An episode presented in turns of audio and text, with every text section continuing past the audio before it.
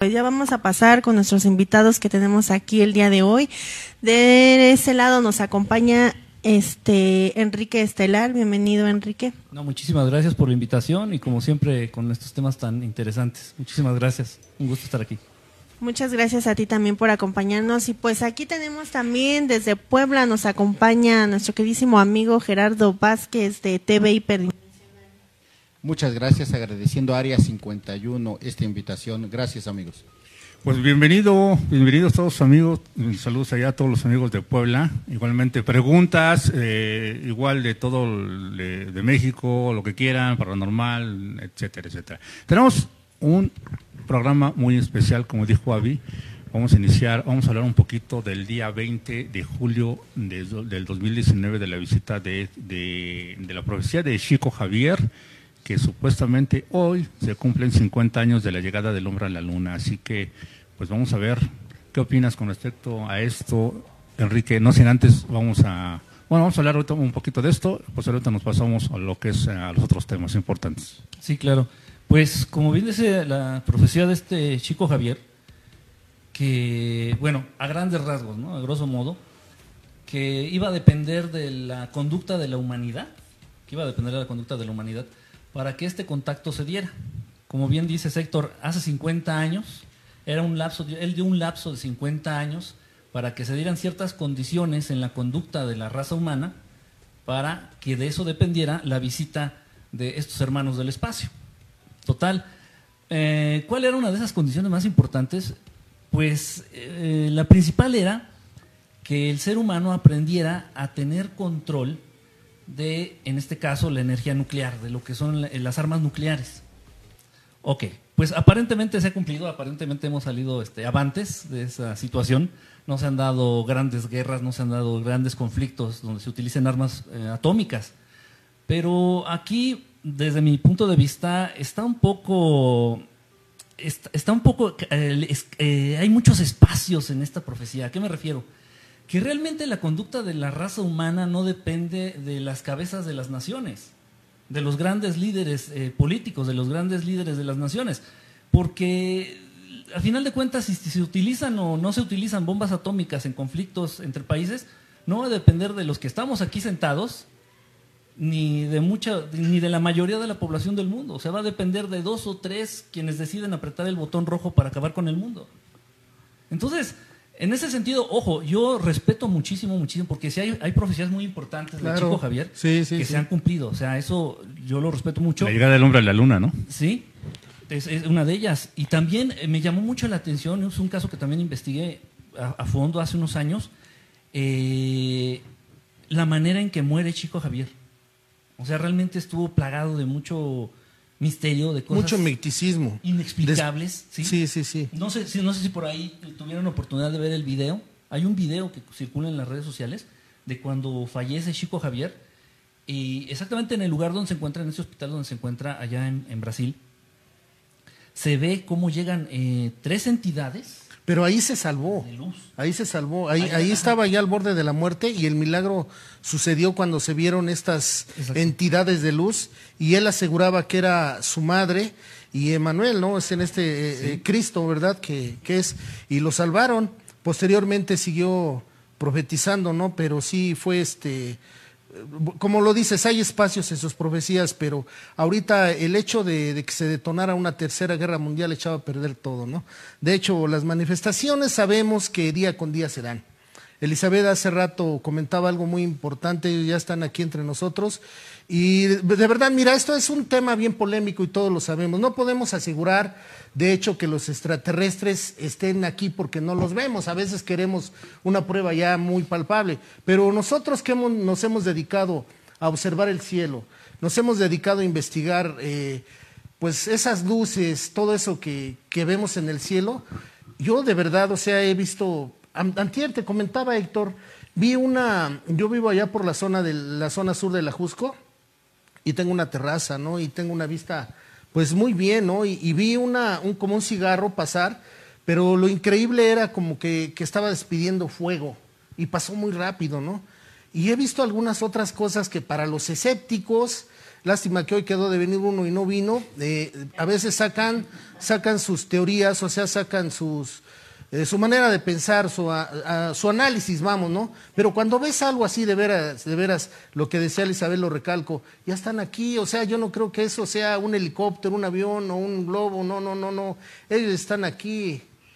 Ahora, eh, tenemos esperanza, es la pregunta para todos, de que siendo 20, cumpliendo 50 años, se le llega a nombre a la luna y con esta profecía de Chico Javier, ¿realmente esperemos este contacto este día? Pues no, francamente yo no creo este, que se vaya a dar de la manera en la que muchos estamos especulando y del modo en que esperamos. O sea, nosotros queremos que una nave nodriza aterrice en el zócalo de la Ciudad de México y se bajen donde, este, seres chiquitos verdes. O sea, no va por ahí. Ahora bien, eh, sí se va a dar un contacto y se han estado dando. Lo que yo le he comentado mucho a la gente en las redes sociales es de que se dan constantemente. Claro. Y tal vez no de manera masiva, sino aquellos que ya realmente tienen la noción y la conciencia y van a aprovechar ese contacto, esa, esa experiencia. O sea, lejos de, sacar morbo y de tomar video y de, ir, y de presumirlo. Decir, no, no, no, si a mí me contactaron, yo los vi, me subí a la nave. No, o sea, es gente como que le va a ayudar en un sentido espiritual toda esta situación. Entonces, este, pues, y se, ha estado dando, se ha estado dando por décadas los contactos, eh, de a uno, de a dos, de a tres, de a cuatro, de a cinco, de a diez personas. Claro. Tal vez, y, y, falta, todavía nos falta, no, no, no, no es imposible, pero todavía nos falta como sociedad, como raza, un poquito para que se diera ese aterrizaje de la nave nodriza en el Zócalo. Claro, sí, sí. Efectivamente. Vamos, a, vamos a escuchar el punto de vista de Gerardo. ¿Qué opinas, Gerardo? ¿Vienen hoy Muchas gracias. o no? ¿O nos quedamos con las ganas? Bueno, aquí tenemos malas noticias desde mi punto de vista. Esto es mi verdad, esto es mi conocimiento en conclusión de lo que hemos tratado en TV Hiperdimensional. A ver, Chico Javier dice que nos daba como límite 50 años que se cumple hoy. ¿Va a seguir siendo Chico Javier? va a seguir siendo una personificación consciente, una encarnación consciente, y la probabilidad de que llegue hoy en Paseo de la Reforma y bajen estos seres arturianos, anunnakis, arios o lo que sea, no se va a dar. Pero ¿qué crees? Micho Kaku, lo he estado este, viendo, dice que en los próximos 100 años va a haber ese contacto masivo en tercera D, en esta de realidad, en esta dimensión. Entonces, este científico Micho Kaku abre esa posibilidad. Y ojo, a otra cosa, también reconocen que los famosos hombres de negro, las personificaciones conscientes o las encarnaciones conscientes, hay entre 50 y 100 en el mundo. Y también hay mujeres. Claro. También hay mujeres. Claro, nosotros lo hemos comentado que ellos ya están acá. Y ellos, aparte de que son encarnaciones conscientes o personificaciones extraterrestres, toma una cosa, son, son altas jerarquías y tienen autoridad. Entonces, ellos están acá. Entonces, Chico Javier, por ejemplo, dijo, puso como límite una, un contacto masivo para toda la humanidad.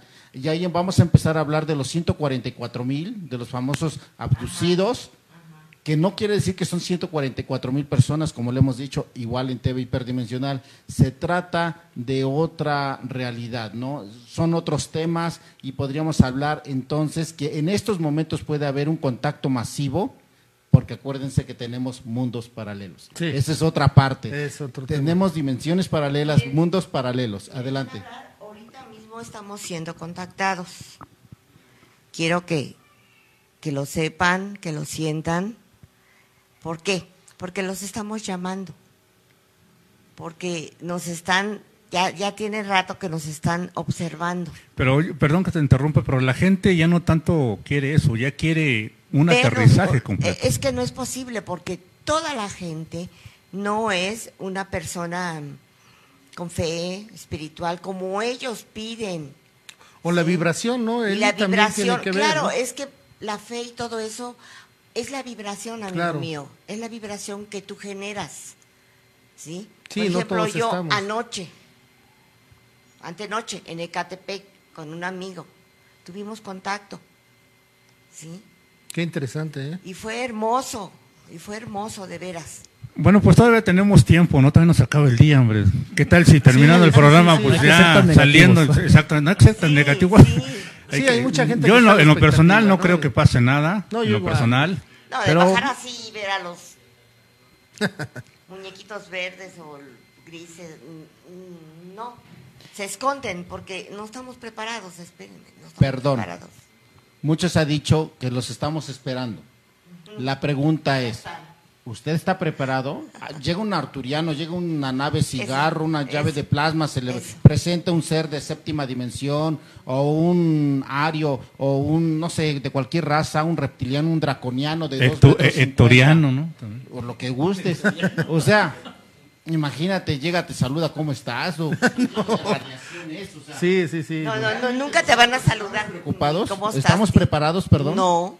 Ahora, eso, No. ahorita que comentas de eso de la preparación, y eso es algo muy importante, y se lo he dicho a la gente que me sigue, a la gente que, que me pregunta esto, estos temas específicamente, hablando de la preparación, sí es una preparación espiritual, es una preparación mental, es una preparación moral, pero un aspecto físico es, debes de tener fortalecido tu sistema nervioso central. Sí. Si tienes un, muchos que me han dicho, oye, dice, pero ¿por qué a mí no se, a mí no me contactan? ¿Por qué a mí no se me presentan? ¿Por qué yo no los he visto? Sí. Digo, es que si se te presentan, es- son buenos, en primer lugar son buenos, son hermanos buenos, son hermanos benévolos y no te van a hacer daño. O sea, y ellos saben que si se presentan cerca de ti a cierta distancia, no sé qué sea, ¿eh? yo le llamo radiación, yo le llamo energía. Pero si no tienes esa madurez cerebroespinal, te puedes incluso morir. Literalmente. Y lo mismo con las naves, debes de tener ya cierta madurez o cierta, eh, no sé cómo llamarle, cierta preparación, incluso física, para estar, atreverte a estar a cierta distancia de las naves. Bueno, Porque pues Eso es importante. Sí, porque ellos tienen su energía y su vibración fuerte. Sí. Ha, ha habido gente incluso que, que ha muerto, hay- ha habido gente que queda Sí. lesionada o con enfermedades cancerígenas. Entonces que- tú tienes que estar casi a su misma vibración. Claro. Bueno, pues vamos a esperar, vamos a esperar a ver qué pasa este día 20 de julio del 2019 y pues vamos a pasar a, lo, a, lo, a los temas principales, Eh, uno- unos temas muy interesantes, del, vamos a hablar de exorcismo. Por ahí tenemos un video, eh, ¿qué son exorcismos? Para tocar e iniciar este tema tan interesante.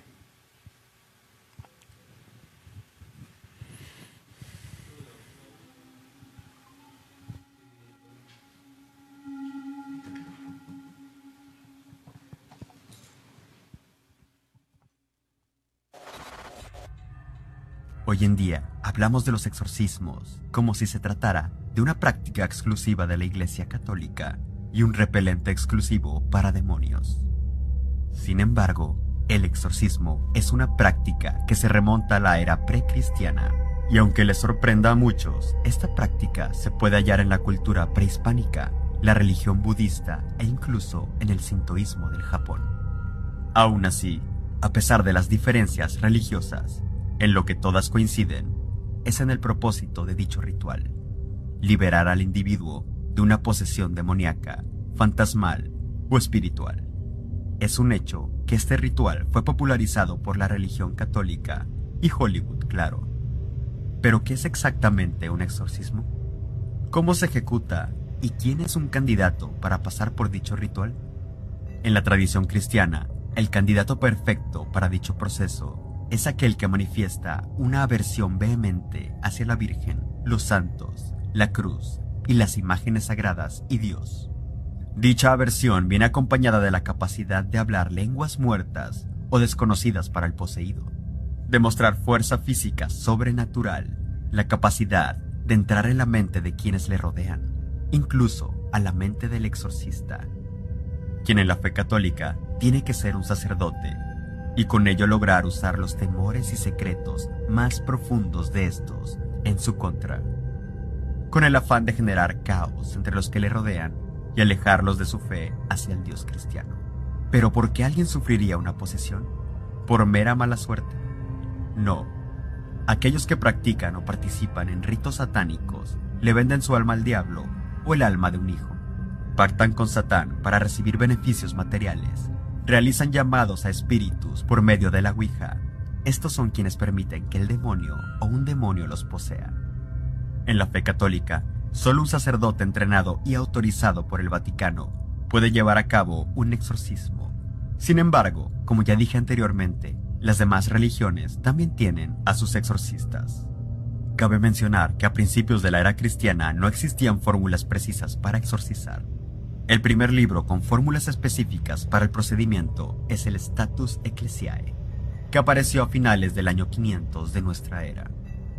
A pesar de esto, y sin importar la religión de quien lo ejecute, el exorcismo siempre ha consistido en la repetición constante de oraciones y órdenes de expulsión. Dime por medio de un me gusta, un comentario y una suscripción qué te pareció este video. Te invito a que explores más a fondo la enciclopedia de Aztlán. Puedes continuar con los siguientes videos. ¿Qué son las abducciones extraterrestres?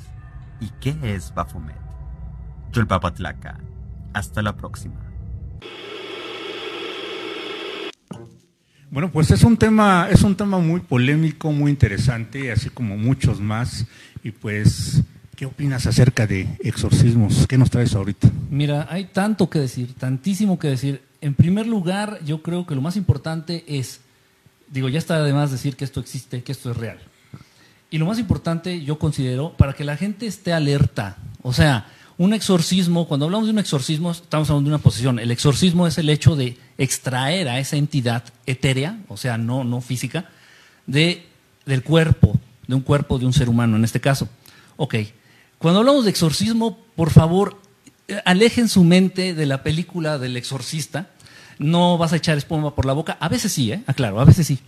Vas a echar espuma por la boca o vas a vomitar este, un líquido verde este, fosforescente y la cabeza te va a dar vueltas y vas a caminar al revés Ok, sí, eh, sí hay exorcismos así y es uno de, en un millón. Sí existen y es uno en un millón. Ok, pero eh, las posesiones las estamos viviendo todos los días. Todos los días hay entidades oscuras, hay seres etéreos, hay espíritus, hay fantasmas, hay extraterrestres malos. Llámales y ponle el nombre, demonios, llámales y ponle el nombre que tú quieras. Pero hay entidades que viven de la energía de los seres humanos y una cosa muy importante, estas entidades no son tontas. Si estas entidades viven de nuestra energía y se alojan, habitan dentro de nosotros, lo que menos van a querer hacer es dar señales de su existencia para que tú no estés alerta y tomes las medidas pertinentes para expulsar a esta entidad. Hay unas condiciones bien interesantes. Yo he estado en varios, eh, en varios intentos de exorcismo y en dos, en dos exorcismos reales. Tengo un compañero que le mando un saludo eh, que él me, invita, yo no soy el que los lleva a cabo. Yo, yo voy eh, a manera de servir de protección, de proteger a los que estamos ahí, en caso de que sí existan estas entidades. Entonces, este amigo me ha invitado, he visto yo muchas cosas. Generalmente, la mayoría de las cosas que se llaman posesiones, en donde se van a hacer exorcismos, son, son falsos. Son personas realmente, generalmente son mujeres, es lo que yo he visto. Generalmente son mujeres. Sí, lo creo. Y, son eh, la mayoría, lo digo, este, lo digo siendo psicólogo también, sí entran en un cuadro de situaciones este, emocionales, en un cuadro de situaciones de condiciones mentales, etcétera, etcétera, etcétera. Y, pero esto no quiere decir que no haya entidades rondando estas, a estas personas. Ahora bien, hay, esto es lo más importante, yo considero. La mayoría de estas que han sido exorcismos reales, posesiones reales, la, han sido dos jovencitas, repito que han sido dos exorcismos en los que he estado que son, han sido reales. Estas dos jovencitas, ya que pasó el evento, buscando en sus casas, buscando en sus habitaciones, como bien decía el video, tenían ouijas, tenían libros de magia negra, tenían este eh, elementos de hechicería, este, tenían eh, imágenes de San Cipriano, Tenía, cosas eh, que a final de cuentas se vinculan con, con la magia negra, con todo, con este tipo de astral, todo Exactamente, libros, películas, todo ese tipo de situaciones, créanlo o no, abren portales. o sea, es como estarle llamando a, las, a estos seres oscuros, estas entidades negativas y ponernos en charola de plata, así como, aquí estamos, te estoy llamando y haz conmigo lo que quieras. Y ellos ni tardos ni perezosos lo hacen, lo hacen de verdad. Ahora bien, también las adicciones. Las personas que viven, que sufren de alcoholismo, las personas que padecen de drogadicción, las personas que ya viven en un estado eh, e-, eterno de, de, ansiedad, Los de esquizofrénicos. los esquizofrénicos. Todo este tipo de, personas con este perfil son, eh, son el alimento preferido de estas entidades. Sí, o sea, se presentan, estas dos chicas presentaban algunos de estos cuadros. Una de ellas era alcohólica, una de ellas era, ya estaba muy clavada en las drogas. Y les estoy diciendo que son jovencitas de 17 y 16 años. Y de verdad, o sea, sí estaban en la cama, así como imagínense ahí sí un poquito la película del exorcista, estaban en la cama, estaban hablando, yo no sé, yo sé muy básico, hebreo muy básico, por, bueno, por parte de mi abuelo que me enseñó, pero si dicen palabras en hebreo, dicen palabras en latín, dicen palabras en otros idiomas, en lenguas muertas que yo no sé cuáles sean, ni sabía que existían, pero por ejemplo sí detecto el francés, sí detecto el inglés, y estas chicas pues no tenían conocimiento alguno de estas lenguas, ¿no? O sea, eso sí me resulta increíble, de verdad. Muy increíble. Sí, es, es una característica, pues que no, o sea, no sabría cómo explicarla más que con un- a través de una posesión. este caso. Efectivamente. Y Bueno, amigos, los invito a que manden sus preguntas, eh, cualquier duda, cualquier comentario. Pues también tenemos aquí a Mario Adalí. ¿Cómo estás, Mario? Buenas tardes. Hola Héctor, ¿qué tal? Eh, De, de pronto yo iba caminando y, y llegué aquí a, a tu programa, creo que me abdujeron o algo así. ¿No viste nada por el cielo, Mario? No, nada, pero Todo tranquilo, ¿no? En la ciudad. todo tranquilo en la ciudad, está muy despejada, se veía bien desde arriba. Muy bien.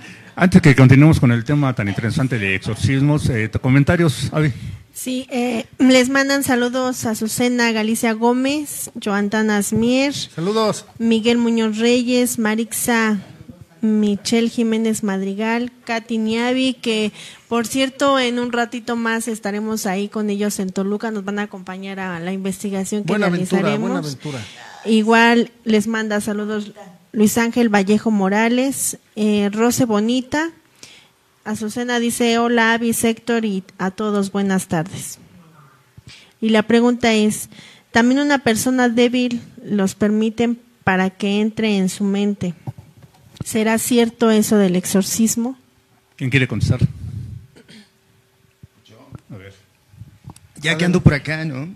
Este, bueno, yo, yo diría que la mejor eh, receta que tienes para no ser poseído jamás es no creer en nada, en ninguna religión. No hay un solo ateo que haya sido eh, poseído por un demonio. A ver, por acá.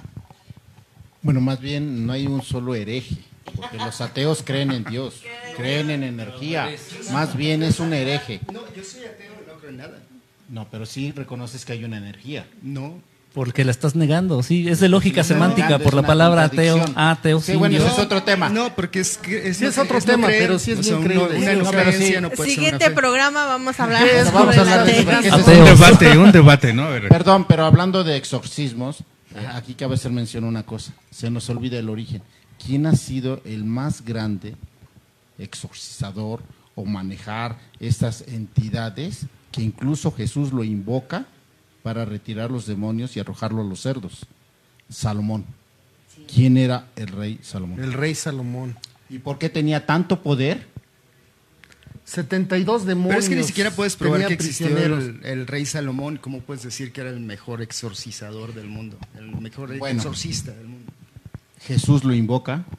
Pero tampoco puedes Hay probar escrituras. Esto es una, bueno, hablando de la filosofía. O sea, como tradición, Sí. bueno, pues igual, porque, pero- pues, hablando del libro de la Dice Biblia, Niavi, Dios es evidentemente, una energía.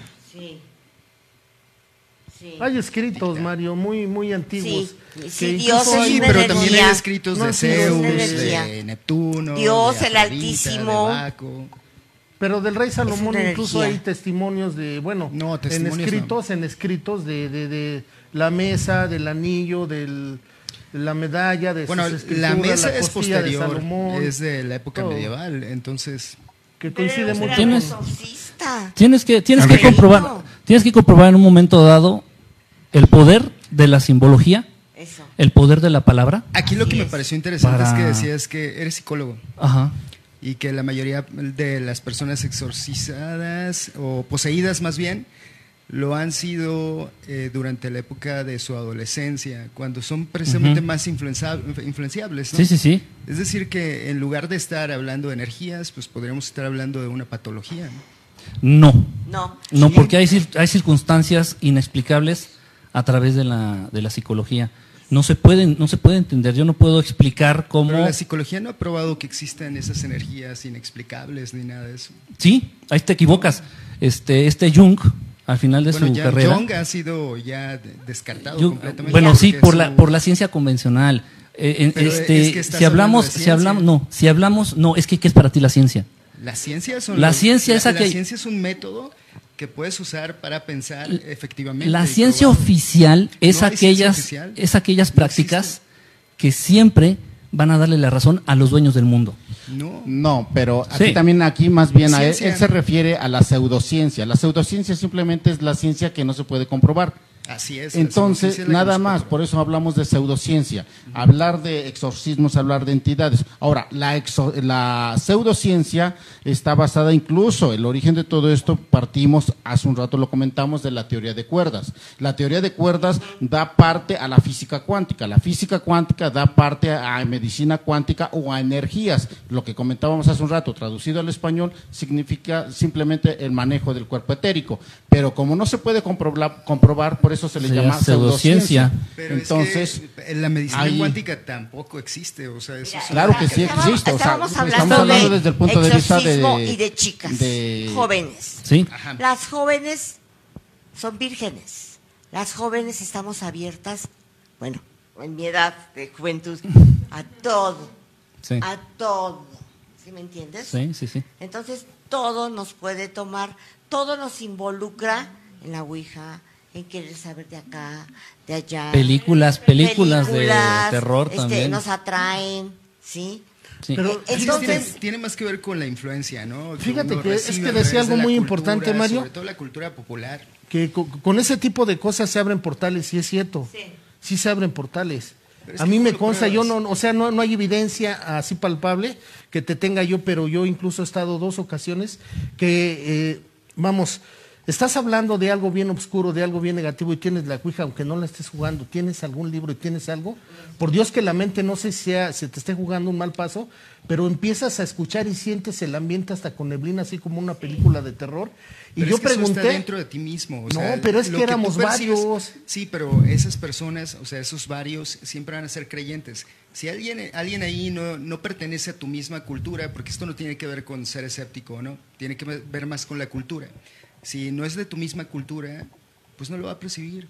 Pero mira, aquí fuera de la religión y de la cultura, yo creo que el momento que lo estás viviendo y lo estás detectando y lo estás sintiendo y no tienes eh, influencia con el alcohol ni la droga ni nada, yo creo que, que- que lo que estás viviendo éramos, la, la primera ocasión éramos cinco personas y empezamos jugando, ¿eh? Aquí vamos a abrir un portal, hablando de cosas de fuera de lo normal, ¿no? Y en serio que soy yo como un costal de huesos pegó a la pared y empezamos a ver todos así como, como si hubiera neblina, nos quedamos viendo y empezaron a ladrar los perros, los gatos empezaron a andar ahí y nos espantamos. Y y después pregunté y nos dijeron que se había abierto un portal. Por eso, pero es una cuestión cultural. Es decir, tú lo percibes de esa manera porque crees que así lo tienes que percibir. Las mismas personas igual. Esto tiene que ver más con tradición. Por ejemplo, hace un rato veíamos imágenes de diferentes culturas donde tienen eh, situaciones similares, ¿no? Eh, Japón, en, en Europa, etcétera. Pero eh, el caso de Haití, donde eh, todos ustedes lo conocen, eh, la cultura también es como de, de, de- de ese tipo de temas, hay la posesión. Pero, o sea, estás dando a entender que esto que nos sucedió en un barrio Es no puede suceder en Japón. Ya aquí nuestros, Eh, no este, los que están es aquí comentando cultura, dicen que no se desvíen del tema. Es, yo, creo- de Haití, Tranquilos, dicen, no, yo creo que al final, yo creo que al final de cuentas, cada quien está en su momento. Hay algo interesante. Cada quien tiene, cada quien tiene su nivel de evolución espiritual. Cada quien tiene su nivel de vidas reencarnadas. Cada quien tiene su nivel de experiencias personales Sobre y todo. de instrucción también, porque es teoría y es práctica. O sea, yo no me voy a poner a ver el cielo más como menso ahí horas por horas. También tienes que estudiar, también tienes que ver casos ya famosos, tienes que ver investigadores famosos, tienes que leer, tienes que in- instruirte. Y entonces, cada quien está en un Y nivel tener distinto. interés sobre todo, ¿no? Sí, cada quien está en un nivel distinto y entonces discutir este tipo de situaciones nada más es reafirmar lo que estoy diciendo. ¿Hay alguna, ¿Hay alguna persona que necesita cierto, cierto tipo de preparación para realizar un exorcismo? Sí. ¿O nada más el Vaticano? lo- No, no, francamente no, eso no sé de dónde venga y digo con respeto al Vaticano y a la religión católica. Pero por ejemplo este amigo que me invita a los exorcismos, él tiene un conocimiento increíblemente amplio del poder de la palabra. O sea, con palabras nosotros hemos podido contactar. Yo tengo mis métodos para contactar a los hermanos. Él tiene otro. Y con sonidos. No estoy diciendo palabras ni lenguas antiguas, no. Con sonidos. Así se puso una vez en la azotea y empezó a decir Ag, Nasir, quién sabe qué más. Y se, y se, y se presentaron. Y yo digo, o sea, él tiene un dominio, sí está muy estudiado, este, se ha clavado mucho en el, en el estudio de lenguas muertas, pero es, o sea, a mí me resulta increíble cómo a través, yo me, me enfoco mucho a lo que es la simbología, pero cómo a través de la simbología y de, la- de algunos sonidos, del poder de esta vibración de las palabras, se pueden este, generar todas estas cosas. Entonces este compañero, cuando hace los exorcismos, lo principal que hace es precisamente eso, hacer sonidos. Ahora, ustedes como, como expertos, ¿es recomendable estar presente en un exorcismo? Pues, a ver. Eh, nada más para terminar con, lo, con el tema, no solamente es importante, eh, viéndolo como un hecho cultural, como algo cultural, ser exorci aprender a ser exorcista, sino también en algunas culturas es importante prepararte para ser poseído. En algunas culturas no es mala la posesión, al contrario, es una manera, es una forma de Comunicarte, bendición ¿no? o de comunicarte con los, con los eh, seres del otro mundo, como sucede con el la religión vudú en Haití. ¿no? Y, y ser exorcista eh, eh, no es malo, es bueno, es divino, ¿sí? Ayudar a la gente, ¿sí? Es atractivo, nada más que como dice él, ¿sí? Con palabras, ¿sí? Con, a veces no sabes ni lo que estás diciendo, pero lo estás haciendo, ¿sí? Porque yo exorcicé a una niña, ¿sí? Junto con mis, mi nuera y mi hijo, me los llevé a los dos, nomás les dije que tenían que hacer, ¿sí? Y lo hicimos, lo logramos. Tardamos 10 días, pero lo hicimos, ¿sí? Hablando y de él tiene palabras. mucha razón. Hablando de palabras, la palabra pues tiene una tiene un lugar muy importante en las religiones y en sí en, en- la magia, porque la palabra ayuda a gestar. O sea, no solamente es la representación del objeto. En algunas culturas también es el objeto, o en las culturas de, en los pueblos de tradición es el objeto. Si yo digo manzana, estoy invocando a la manzana. Si yo digo árbol, estoy invocando al árbol. Si yo represento al árbol o la manzana, en realidad lo que estoy haciendo es trayendo esa parte que no existe. Aquí cerca tenemos en Sonora y Sinaloa la danza del venado, por ejemplo, ¿no? que es eh, eh, que precisamente es como una especie como de llamado al espíritu del venado para que venga el cazador y el cazador eh, lo finalmente le, le dé casa, le dé sustento, lo alimente y después le pida perdón por lo que ha hecho, porque es parte de la naturaleza, pero lo está regresando también de esa forma a la naturaleza, es parte del, del ciclo de la vida. ¿no? Es, es una forma eh, muy padre de ver las palabras. De hecho, de ahí viene la, las- la palabra que ahora utilizamos mucho y que yo uso en, en mi canal como nombre, o sea, eh, viene de largo, de, la- de largos, de las palabras, del argot, eh, del argot de los, de los alquimistas, de, de, esas, de ese lenguaje secreto eh, que, que ayuda a, a conocer el lenguaje de Dios, ¿no? Hay, una, hay un cuento, una historia de Borges, no sé si lo conocen, donde la persona descubre en el leopardo que lo va, está a punto de devorarlo, descubre el lenguaje de Dios y entonces puede morir tranquilo. Enrique. Voy a mandar rápidamente unos saludos. Andy Bazán nos está viendo desde Perú. Isidro Martínez, saludos desde México. Román Suárez Fernando, Fernández, igual desde México. Claudi, Claudi Ponce, saludos de San Juan Tilhuaca. Igual nos están viendo desde Monterrey. Uriel Humberto. eh, aquí Richie Alonso dice: Mi amigo Arthur es un alienígena. ¿Quién? ¿Quién? ¿Quién? ¿Quién? Ramón, Ramón Ruiz, tranquilos, por favor, no se des, no se desvíen del tema. Henry Parra Pinson dice el contacto extraterrestre ha sido y será por siempre un encuentro multidimensional y especialmente un contacto interior. Y nos dicen saludos desde Nogales, Sonora, eh, desde Yucatán. Eh, la otra mirada de John Rodríguez, buenas tardes, saludos desde Nayarit. Este, hoy, hoy se celebran los, los 50, años de la llegada del hombre a la luna. Entonces nosotros ya somos los extraterrestres. Somos los primeros en haber salido del planeta y llegamos a la luna, ¿no? Ya lo somos. Igual saludos a, a nuestro amigo hasta allá hasta Mexicali, Stanley Valle Osuna, que nos está viendo. próximamente nos vemos en Mexicali.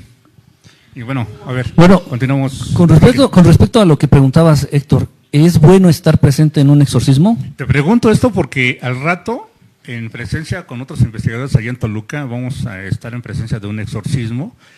Te digo esto porque vamos a estar presentes. Yo la verdad, yo soy muy escéptico en esos en esos temas. A mí no, como dice él, es cuestión de cultura tal, no, mm, Dice que no lo espanta nada todavía. Y, los demás... Cuando se te vaya apareciendo ahí el yo nunca he visto nada y, por eso estamos para comprobar realmente la existencia de este tipo. Mira, la verdad, un buen consejo y va para todos, va para todos. Por ejemplo, en este, tiene que ir tres semanas, dos semanas, va para tres semanas ya, que hicimos el último exorcismo con este amigo, que al final de cuentas no era una posesión de esta muchachita, pero sí en la casa. En la casa sí había. Y, estaban atormentándolo porque ella escuchaba voces, porque decía que se abrían las ventanas, pues se abría el closet, ok. Entonces, cuando llevamos a cabo este exorcismo, por ejemplo, este fue, que fue el último, yo sí les comenté a la familia, váyanse, sálganse, por favor, váyanse, váyanse, váyanse, vamos a hacer aquí. Mira, si estás físicamente débil, eh, las mujeres están en su periodo. Eh, si traes una gripa, si traes una diarrea, si estás preocupado, si estás ansioso, si estás deprimido, si estás borracho, si estás drogado, si tienes dudas existenciales, si te acaba de dejar tu pareja, si te corrieron del trabajo, ni le juegues ni cerquita. Eres presa fácil. Eres presa fácil, exactamente. Eres presa fácil.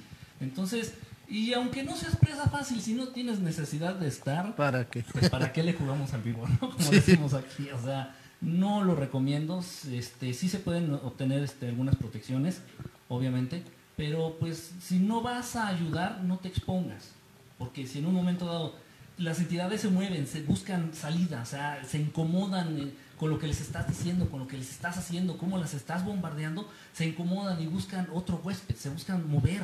Y si estás tú por ahí cerca, estás triste, estás enfermo, estás con la energía baja, con tu aura débil, rota, van contigo.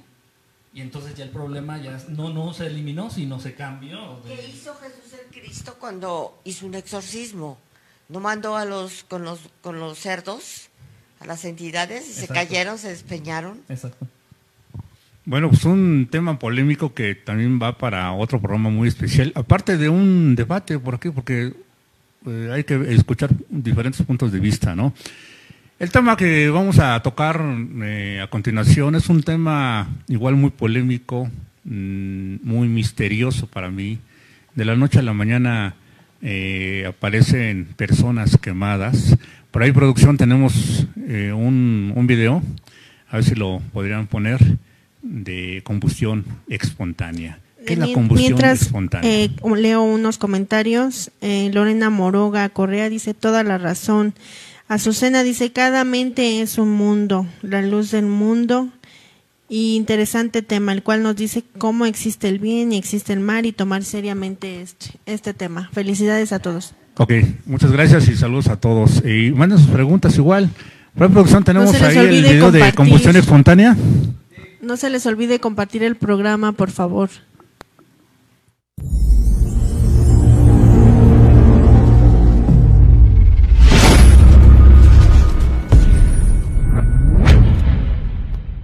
Ciencia y al mundo con mil preguntas que no tienen una coherente explicación a este suceso, y la verdad que no se les puede decir que están equivocados, por un lado parece ser algo sacado de un libro fantástico, pero por otra parte, las pruebas recolectadas de los diferentes casos dan libre albedrío a la imaginación para encontrar las respuestas paranormales al hecho.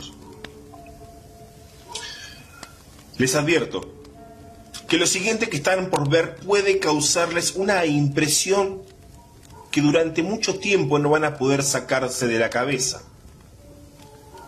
La combustión espontánea, por más que sea un misterio, es fácil de reconocer, ya que las personas que sufren esta extraña muerte quedan completamente consumidas y con una especie de hollín grasoso entre los restos.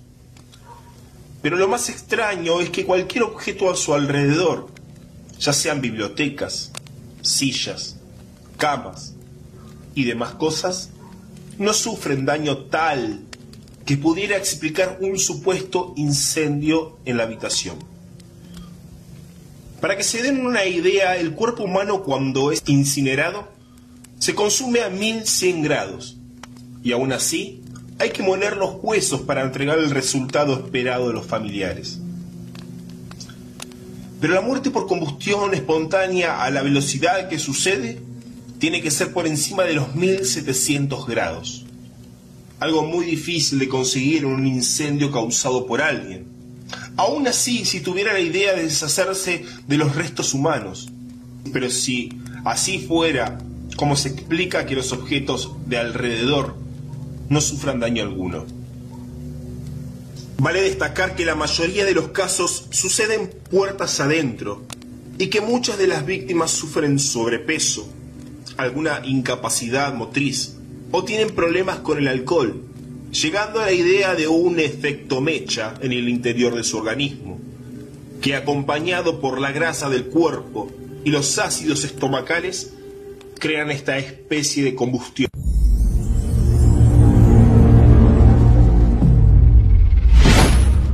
Bueno, pues no sé qué pensar en estos, en estos casos. Yo, por lo que me vino a la mente, ya no comer gorditas. Mucha grasa en mi cuerpo, combustión espontánea. Enrique Salar. Este, pues mira. Carnitas. Carnitas. Fíjate, es un tema bien interesante. Es un tema real del cual, ha- del cual hay evidencias, hay testimonios, hay fotografías, hay eh, partes policíacos, hay eh, parte médico. Es una cosa de verdad eh, impresionante, es un tema muy, muy impresionante, este de la combustión espontánea. Eh, como bien dice el video, ¿qué es? Bueno, que de repente el ser humano en cuestión de segundos, en cuestión de segundos, se prende fuego reduciéndose a cenizas, literal, en cuestión de segundos. Lo increíble de todo esto es que se, se requiere de una energía, de un calor, de una de, de algo, de una se necesitaría de una fuente externa para generar esto. Sin embargo, no la hay. Y luego otra cosa también impresionante de esto es que si eh, en donde se encontraba la persona que sufre de la combustión es- espontánea, eh, la silla, el sillón, no le pasa nada. Se, se tizna, sí, se, se- se hace como un hollín, eh, como bien dice el video, un hollín grasoso, este, pero no le pasa nada, queda intacto. Las paredes, el piso, si hay muebles de madera, incluso si hay hojas de papel, no se queman, no les pasa nada. O sea, es como si fuera dirigido específicamente para esa persona y esa energía increíblemente poderosa solamente se enfocara a consumir a, la persona en cuestión. Realmente es impresionante. En la mayoría de los casos, creo que en todos, no, no puedo afirmarlo tal cual, pero creo que en todos, lo único que queda son eh, de la rodilla para abajo, el chamorro, lo que conocemos como el chamorro, los pies. Es lo único que queda y gracias a eso es como se ha podido identificar a muchas víctimas de esto. Eh, hay un caso muy reciente que fue está muy documentado, hay muchos testigos, eh, que se dio en el 2010, en el 2010, eh, del señor Michael Faherty, Faherty se llama, eh, que precisamente este señor de 76 años, que bueno, fue víctima de esta, de la combustión espontánea. Eh, hay unos casos, un caso, el más famoso y el más estudiado, que es el de Mary Research, Mary Research, que fue ahí en, en Florida, en Florida, en Estados Unidos. Ella igual de 67 años. Si vemos y estudiamos todo esto, y vemos las constantes que hay, las características que rodean al fenómeno, generalmente son personas ya de edad avanzada, ya estoy hablando de 60 años para arriba. Eh, generalmente viven solos, generalmente ya no tienen eh, familiares que los frecuenten, que se preocupen mucho por ellos. Es una constante en todos estos casos, repito, en los casos que están estudiados, en los casos de los que se tienen testimonios, evidencias, partes policíacos, partes, partes médicos. Es una constante y la mayoría, aquí sí te estoy hablando del 80% de los casos registrados, son mujeres también. Es, es, son datos, yo creo que vale la pena este, tomar en cuenta. Es muy sexista. sí, de, pronto sí hay, hay, situaciones en las que, como lo comentábamos en los exorcismos, eh, también las, las, damas, las mujeres son como más propensas de pronto por estas entidades. Y en el caso también de este tema de la combustión espontánea, también en las mujeres, repito, el 80% de los casos que se dan son mujeres. Son realmente impresionantes, repito, esto es en cuestión de segundos. Hay casos en donde la persona que, que, que sufrió de la combustión espontánea estuvo platicando con sus vecinos, con el casero, con, con, el señor que vivía en el departamento de enfrente, y minutos después, tres, cuatro, cinco minutos después, se le olvidó, no sé, su abrigo, su sombrero, regresa al departamento y encuentra esta situación como bien estamos viendo aquí en las, en las imágenes. O sea que la combustión es muy rápida. Sí, o sea, la combustión es en cuestión de segundos. Según eh, testigos que han habido, no tan de cerca, eso también es muy importante, muy, muy interesante. Nunca se ha dado en presencia de otro ser humano cerca o que tenga la vista directamente en la víctima. La, pregunta eh, sería, ¿y cuál crees que sea el origen de esto? ¿Por qué? Mira, hay, hay muchas teorías. O sea, yo ahorita les, les daré mi teoría y lo que yo creo y lo que es más cercano de acuerdo a lo que he investigado y lo que resulta más lógico. Eh, hay una teoría que es la más famosa, que es por totalmente errónea, se resulta incluso para mí este, pueril, estúpida y, e infantil, tonta, que es el efecto mecha, el llamado efecto mecha. ¿Qué es esto? Que ah, ah, vamos a tomar en cuenta como una vela. Vamos a considerar una vela que la ropa que traemos puesta sería como la, la, mecha precisamente. Eh, algo, no sabemos qué, ya sea un cigarro, una chispa, ¿no? una chispa eléctrica, un cigarro, lo que sea, una fuente externa prende la ropa y a través de la grasa corporal el cuerpo se combustiona. Esto realmente resulta bastante, bastante ilógico, no tiene nada de sentido. Sin embargo, pues muchos han aceptado esta teoría y han dicho que pues es muy probable, etcétera. Puede, ser que algunos de esos casos sí respondan a eso, ¿no? Por ejemplo, hay casos de gente que se duerme fumando y se incendia su casa. No, es imposible. Es imposible. es imposible.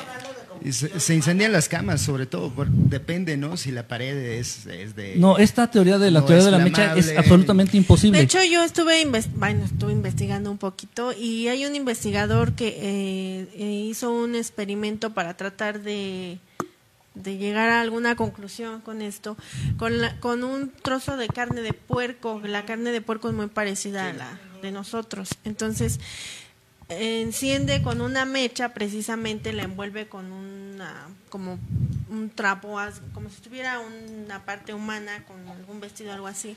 La envuelve y, la enciende con la mecha. Y es imposible, la carne no, no, se... hay, un montón de hipótesis sobre eso, también hay otra que, que eh, dice que es gente que hace una, una serie de combinaciones, el cuerpo tiene tiene eh, fósforo, tiene, funciona con electricidad también, eh, bueno, a, niveles, o sea, infinitesimales, ¿no? Pero también la, loción corporal, eh, que algunas personas sean alcohólicas, que fumen, además, o sea, hay un montón de, ideas, ¿no? y también hay gente que dice haber sobrevivido y, que dice haber visto una flama azul, un calor que viene desde dentro, que se han metido a las, a las tinas de baño porque han sentido muy, mucho calor y luego sacan, por ejemplo, el, brazo y se empieza a quemar otra vez, que es una flama muy difícil de apagar.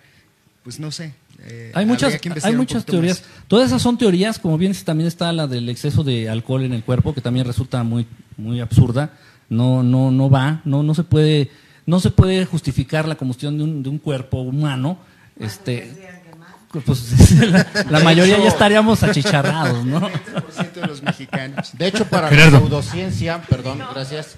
De hecho, para la pseudociencia dicen, dicen incluso para los, para aquellos que creen a ciertas cosas, que es una sobrecarga eléctrica realmente con personas que nunca tuvieron comunicación, comunión con la naturaleza, nunca se descargaron.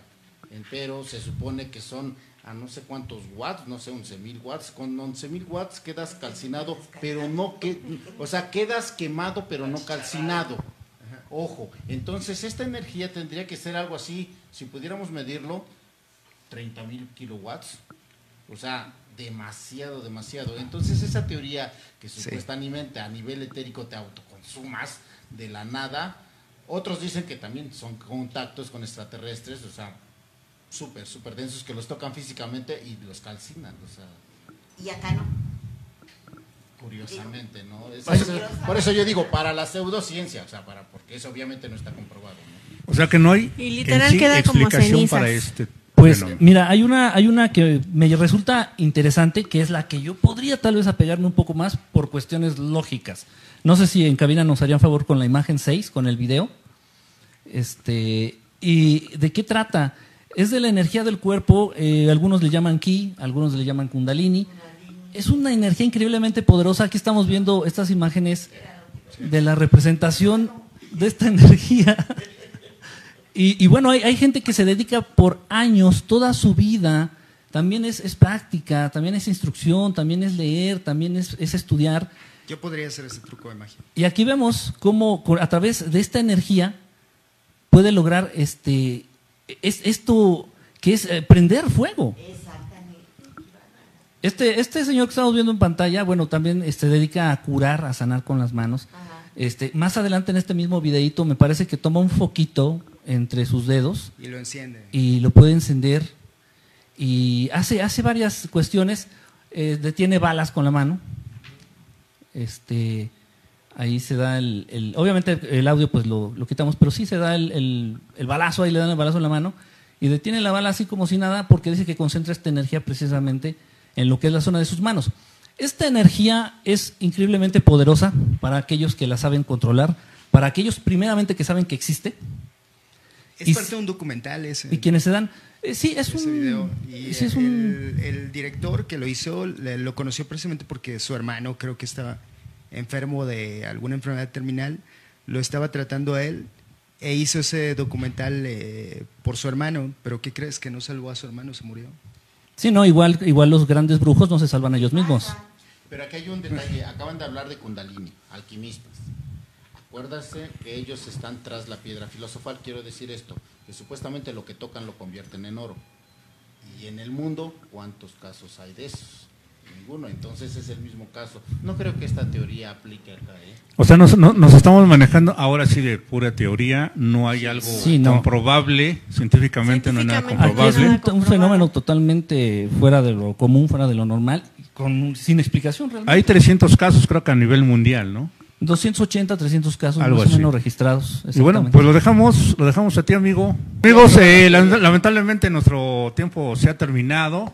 Y pues esperamos que nos sigas acompañando todos los sábados a partir de las 2 de la tarde con invitados muy especiales. Por acá tenemos, voy a platicar fuera del aire, porque tenemos un debate por ahí de unos temitas pendientes.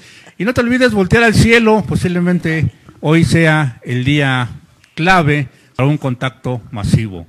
Yo soy su amigo de siempre, Héctor Fuente Reyes, y les agradece. Y pues muchas gracias a todos ustedes por haber asistido. Y no se pierdan las transmisiones al rato, directamente desde Toluca transmisiones en vivo que se va a poner muy, pero muy interesante. Saludo Adriana de Lluvere, nos vemos por allá y todo tu equipo. Nos vemos, amigos, a la próxima. Esto es Área 51, la otra realidad. Gracias.